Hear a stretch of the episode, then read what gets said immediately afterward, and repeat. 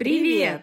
С вами подкаст «Сам себе методист». Меня зовут Марина Корчагина, я работаю с подростками в школе. Меня зовут Асия Кажанова. Я преподаю английский онлайн своим коллегам, языковым преподавателям. Здесь мы рассказываем вам о том, что узнали из книг по методике преподавания, а заодно делимся историями из своего опыта. Это подкаст для языковых преподавателей, которые хотят расти профессионально вместе с нами.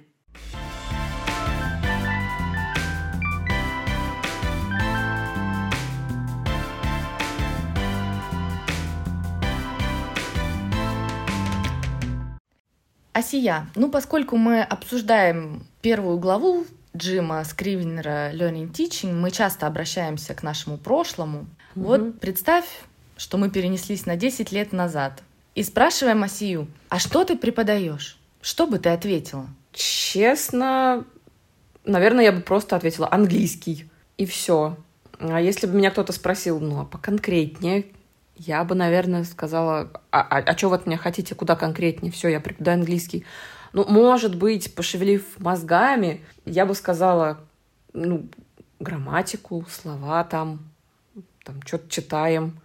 И, наверное, этим бы все ограничилось. И вот получается, что, к сожалению, я тогда не задумывалась над этим вопросом, а ведь он такой важный, э, этот вопрос, да, а чему конкретно мы учимся, когда изучаем язык, и что, простите за тавтологию, преподает преподаватель, скажем, английского языка. И неискушенный человек, скорее всего, ответил бы, что от языкового курса он ожидает узнать много грамматики и лексики. Угу. Ну, это базовая такая идея в голове.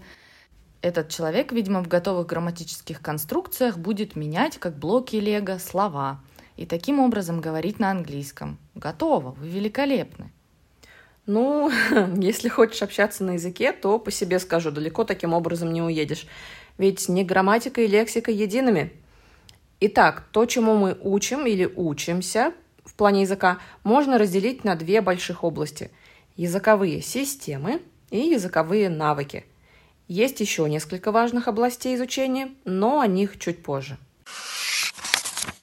Ну, начнем тогда с языковых систем. Ну, возьмем, к примеру, предложение What are you up to tonight? И проанализируем его. На него можно посмотреть с разных точек зрения. Например, можем проанализировать его с точки зрения фонологии и обратить внимание на то, как произносится это предложение. Отметить, что логическое ударение на up и, возможно, на tonight. А what, are, you и to – будут в слабой позиции, то есть интонации мы их выделять не станем. А если посмотреть на лексику, то есть на значение отдельных слов или групп слов, what используем в вопросе, чтобы узнать что-то конкретное о чем-то или о ком-то. Be up to something, be doing something, be occupied with something. Uh, то есть что-то делать, быть чем-то занятым. Tonight, the evening of today. Теперь грамматический анализ, то есть как слова взаимодействуют друг с другом в предложении – Наше предложение – это вопрос. И строится по схеме вопросительное слово плюс глагол be как часть идиомы be up to something плюс подлежащее плюс наречие. Еще есть так называемый function, в каких конкретных ситуациях и зачем мы можем использовать предложение. What are you up to tonight? Чтобы поинтересоваться чьими-то планами на будущее, ну, то есть на сегодняшний вечер, если точнее – а что, если расширить наше предложение до коротенького диалога? What are you up to tonight? Nothing special. Why? Тогда у нас появится дополнительная область для анализа за пределами предложения. А что за пределами предложения? Дискурс. То, как предложения связаны или не связаны друг с другом. Мы спросили, что ты делаешь сегодня вечером? И получили вполне себе подходящий для нашего вопроса ответ – Ничего особенного, а что? Если продолжить этот диалог, то логично ожидать, например, приглашения сходить куда-либо вместе. А, получается, у нас есть пять языковых систем. Фонологическая, лексическая, грамматическая, функциональная и дискурсивная. То есть мы можем на одну и ту же фразу или предложение взглянуть пятью разными способами. Как это применимо на уроке? Планируя урок, мы принимаем решение, что именно мы хотим рассказать нашим студентам о фразе или предложении. Можем сфокусироваться лишь на одной системе, а можем на двух, трех или более. Все зависит от того, что, как мы предполагаем, наши студенты уже знают, а что еще нет. Угу. Так, ну с системами более-менее понятно. Простыми словами, это то, что мы знаем о языке. А еще мы, преподаватели, учим языковым навыкам, то есть тому, что мы делаем с языком. Обычно различают четыре макронавыка. Два рецептивных – аудирование и чтение. Рецептивными их, кстати, называют, потому что слушатель или читатель получают информацию, а receptive происходит от глагола receive – получать. И два продуктивных навыка – говорение и письмо. Тут тоже все довольно прозрачно. Produce – производить, а мы, так скажем, производим речь, устную или письменную – эти навыки мы используем, как правило, в связке и реже изолированно. Особенно если речь о говорении и аудировании. Ведь когда у нас с кем-то диалог, мы слушаем собеседника и говорим ему что-то, так мы взаимодействуем. Правильно? Да, кстати, о взаимодействии. Я тут еще дополнительно покопалась на просторах интернета и на сайте Cambridge English нашла новую классификацию языковых навыков. Кроме вышеупомянутых рецептивных и продуктивных, есть еще interaction, то есть навыки взаимодействия с собеседником, слушателем или группой слушателей. И есть еще mediation. Это навыки, с помощью которых мы собираем информацию, обобщаем ее и излагаем другим. В общем, то, чем мы с тобой, Марина, занимаемся, пока готовим очередной выпуск нашего подкаста. Точно, время не стоит на месте, появляются новые да, термины. Угу. Но как бы там ни было, эти навыки мы называем макронавыками, потому что каждый из макронавыков можно разделить на несколько микронавыков. Таким образом, мы не просто говорим, например, об аудировании в общем, а более точно определяем, что именно и как мы делаем. Например, мы можем поставить целью понять основной смысл услышанного, кто говорит, с кем, где они, что делают, кем друг другу приходятся – а можем целенаправленно пытаться услышать конкретные данные, количество, цену, название, место и так далее. Более подробно обсудим это, когда дойдем до соответствующей главы в книге. В любом случае, важность языковых навыков нельзя недооценивать. Но не на каждом уроке мы должны обязательно обучать новой лексике или грамматике. Некоторые уроки стоит планировать с целью дать студентам возможности практиковать и совершенствовать их языковые навыки – есть такое заблуждение среди некоторых учителей и учеников. Мол, сначала надо как следует поднакопить слов и грамматических конструкций, а потом когда-нибудь можно и к тренировке навыков перейти. И когда же наступит это самое когда-нибудь, это прекрасное далеко?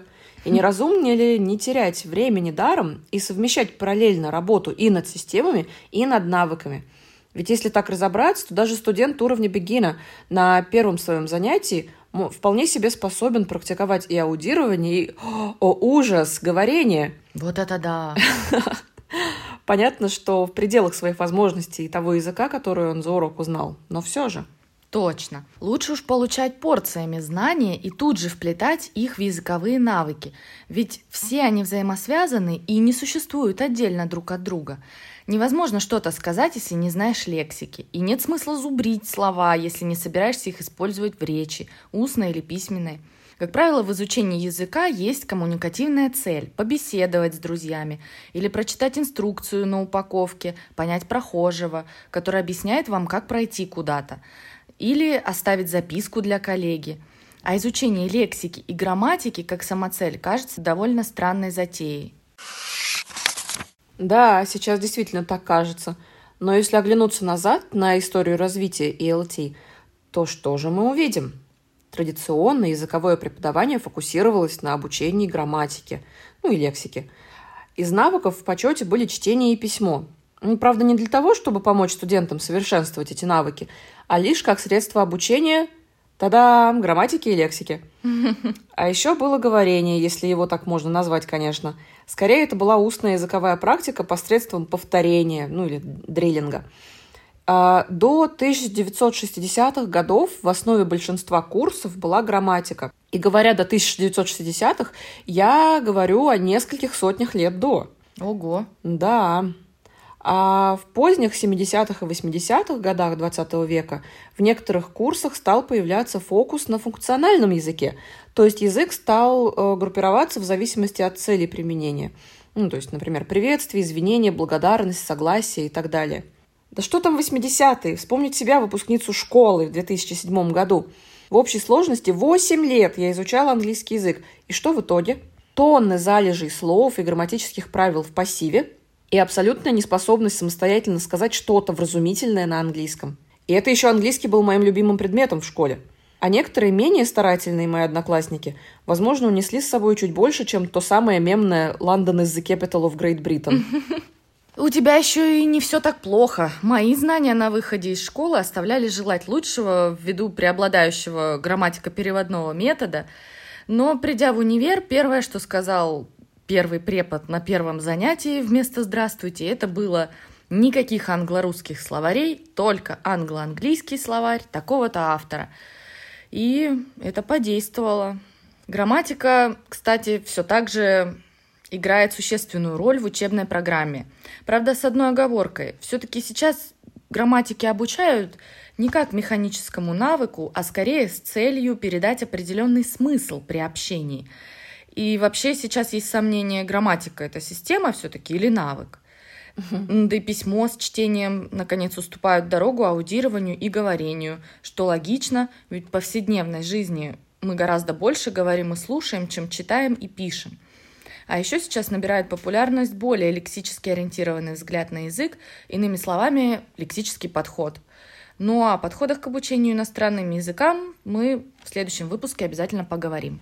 Да, все эти тенденции очень радуют. А знаешь, что еще мне очень нравится в современном ELT?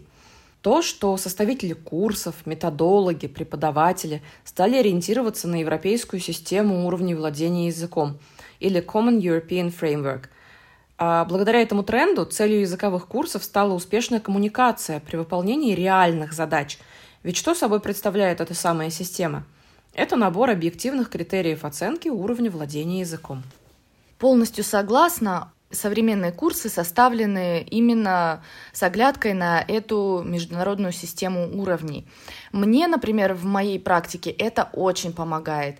Очень часто, не знаю, коллеги, если вы вспомните здесь себя, оставьте реакцию, обучая уровень B1 или А2, или тот же B1+, очень часто хочется дать им просто все, изучая либо какой-то кусочек грамматики, либо изучая какие-то слова, применимые к ситуации, или проходя изучение функции языка какой-то определенной, хочется дать сразу много. Но потом я оглядываюсь на эту систему, и понимаю, что им не нужно это знать на данном уровне. То есть они не обязаны уметь делать то, то и то, Э, что нужно более продвинутым uh-huh. ученикам. Поэтому я часто смотрю Common European Framework of Reference. И всем советую. А у тебя такое бывает, Исия, что ты хочешь дать сразу все? Да, да, и приходится прям себя сдерживать, чтобы не забегать далеко вперед. Ну или просто хотя бы, знаешь, ограничиться тонким намеком на существование чего-то такого продвинутого, а, более продвинутого, да, чем уровень э, текущий студентов, но не погружаться сразу, не уходить в дебри, а, потому что, да, как ты сказала, это, на это уходит очень много времени. Ну а сейчас мои студенты — это мои же коллеги, преподаватели иностранных языков, Поэтому у нас, помимо дескрипторов из Сефр, в части, к примеру, умение обращаться с мета-языком. А, это, кстати, лингвистический термин. Это язык, который используется для описания языка. То есть мета-язык — это те же noun, phrasal verb, reported speech, subjunctive mood и так далее. А, Еще classroom language, инструкции к активностям, предоставление фидбэка после этих активностей, как представлять или объяснять ту или иную тему. В общем, те умения, которые им самим вполне возможно пригодятся на уроках уже с их студентами. Вот на это тоже обращаем внимание. Ну так вот, когда языковой курс основан на данной системе уровней владения языком с подробными описаниями, фокус не на языковых системах и даже не на языковых навыках. Фокус на том, что конкретно по итогам курса студенты будут уметь делать с этим изучаемым языком. Конспектировать ли лекцию по физике в заграничном вузе или проводить презентацию на работе в международной компании, заказывать еду в ресторане в отпуске – а что еще важно, так мы можем провести эффективный анализ потребностей наших студентов и построить курс оптимальным образом.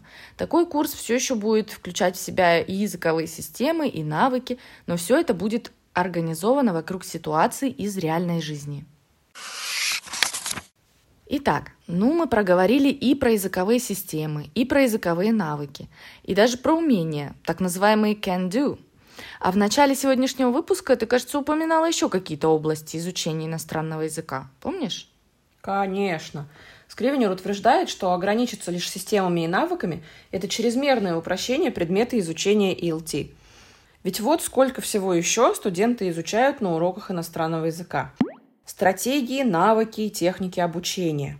А еще люди, с которыми они учатся вместе, и способы взаимодействия и работы с ними. Самих себя, как они работают, учатся, ладят с окружающими, справляются со стрессом. Культуру стран изучаемого языка. Еще способы достижения конкретной цели, например, сдать языковой экзамен или подготовить презентацию для бизнес-конференции. Да и вообще что угодно, любые знания об окружающем мире, о жизни, о людях. О, вот последнее, это, по-моему, вообще самое крутое в нашей работе. Ведь язык становится средством для развития общей эрудиции. Столько всего узнаешь. И не только из учебника, но и из аутентичных материалов по теме, которые ищешь дополнительно к занятиям. Например, с одной группы мы читали статью о том, как с помощью аппарата МРТ ученые научились читать мысли людей. С другой смотрели TED Talk о том, как навыки видеоигр могут помочь стать успешным в жизни. С третьей группой смотрели видео, где чемпион по дебатам делился секретами эффективных дебатов и споров, в том числе с друзьями и родственниками. Ну и как бы я и мои студенты узнали обо всем этом, если бы не наша любовь к английскому языку и наши курсы. Полностью согласна. Ну, а подводя итоги нашего сегодняшнего выпуска, что мы можем сказать? Много чему можно научиться на уроках английского языка, получить самые разнообразные знания, овладеть различными навыками и умениями. Если не бояться выходить за рамки простых механических дрилов, которые за пределами урока окажутся почти совершенно бесполезными. И если не бояться давать студентам многочисленные возможности выражать себя на иностранном языке. Коллеги, а вы поделитесь, как вы и ваши студенты расширили свои знания о мире на ваших уроках. Что интересного, впечатляющего, невероятного узнали из учебника или статей, видео или подкастов, которые использовали на своих уроках. Оставляйте комментарии к посту в нашем телеграм-канале. Всем пока! Пока!